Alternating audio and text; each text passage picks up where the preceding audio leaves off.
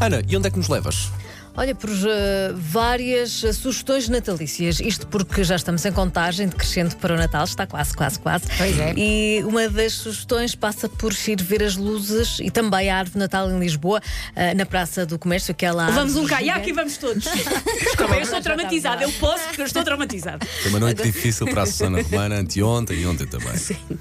E é mais um motivo para ires uh, descontrair. Claro, obviamente, claro que sim. E eu gosto filha. muito de ir ver as luzes de Natal, fora de brincadeiras. Este ano a árvore de Natal eh, de, de Lisboa conta com uma projeção de videomapping a 360 graus, só por isso vale a pena sair de casa. Eh, Pode também passear eh, no comboio Natal em Lisboa, uma das referências da- nas atividades natalícias. Aí sim sugiro que seja um bocadinho mais para o final da próxima semana. Deixem primeiro limpar as ruas de Lisboa.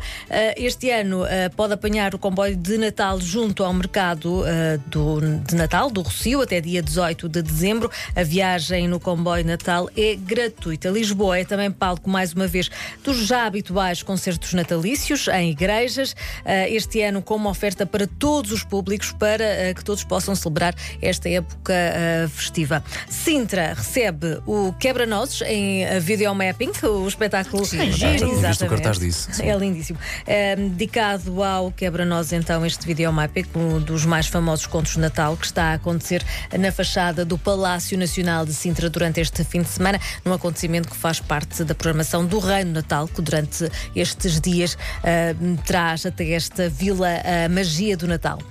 Deixamos agora por momentos o Natal para lembrar que também está a decorrer a Comic Con em Sim. Lisboa. Até domingo, as portas da Altice Arena estão abertas para o maior evento de cultura Ai, é pop. dentro da Altice Arena, eu sempre achei que era na fila. Ainda bem que estamos a falar disto, para eu saber que não é para ir para a fila. É, agora é na Altice.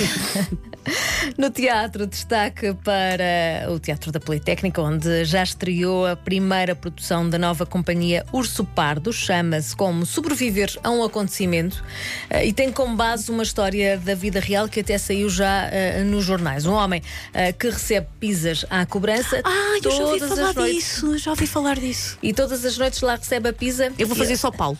Ah, espera, agora estraguei a surpresa. Mas manda, manda, manda que eu consegui distribuir isso lá pelo condomínio, não faz mal. Mas é a Não- cobrança, és tu que as pagas. Cobrança, sem, sem encomenda, ou seja, aparecem lá as pizzas e tudo isto hum, é base para um, um- espetáculo fantástico desta nova eh, companhia que se chama Urso Pardo no Teatro da Politécnica. Destaque também para Má Educação da Companhia Formiga Atómica, o novo espetáculo que resulta de um trabalho eh, na comunidade escolar entre professores, entre alunos e que parte da ideia de combate num diálogo entre teatro e dança. Isto acontece no Teatro São Luís, em Lisboa, e até tem uma espécie de ringue de boxe só para mostrar realmente esta ideia de combate eh, e de diálogo. Quero ver isso. Uh, vale muito a pena. No Porto sobe à cena uh, o Rei João, uma das peças menos conhecidas de Shakespeare, o, o drama histórico do reinado de João Sem Terra, que ocupou o trono após a morte do irmão mais velho, o rei uh, Ricardo I, uh, para ver no Teatro Carlos Alberto. Na música, hoje e amanhã, Braga a receber a primeira edição do Festival Autêntica, eh, um festival dividido por quatro palcos, com nomes como Dino Santiago e Sam da Kid. A dizer que este é o último festival de- do ano de música e o objetivo é mesmo sair fora de- daquele circuito habitual dos festivais. Ainda amanhã, aqui uma sugestão, uh, Paulo Fernandes, a taça de Portugal de obediência, na Quinta da Marinha, em Cascais, também é uma sugestão. Se uh, ganhar é o- a Baby, porque o Paulo não obedece a ninguém. O Paulo nunca na vida ganharia uma taça de obediência. Trazer dignidade a isto, obrigado Sim. Ana. A obediência canina, pois bem amanhã, a partir das nove e meia da manhã, estaremos todos à sua espera para ver os Levem melhores, pompons. os melhores cães, antes que elas me arrasem, os melhores cães de desporto do país estarão lá todos. Obrigado, Ana. A terminar, a, a sugestão passa por terminar o dia. Eh, com uma chávena de chocolate quente, Ai, sim, um vinho quente também, eh, e isso pode eh, fazê-lo ou em casa ou em qualquer um destes festivais ou, ou feiras ou, ou vilas Natal que, que acontecem de norte a sul do país. É uma sugestão porque depois de andar atrás dos miúdos na pista de gelo, Sim. vale a pena e nós merecemos. Mas não misture chocolate quente com o vinho quente. Com o vinho. Porque Ou então, ou então experimente resultado. misturar chocolate quente Eu- e pista de gelo ao mesmo tempo só para ver o Eu que é vou que meter acontece. eh, um daqueles vinhos de pacote micro-ondas e depois conto-vos como é que foi. Claro. aguardar pela experiência.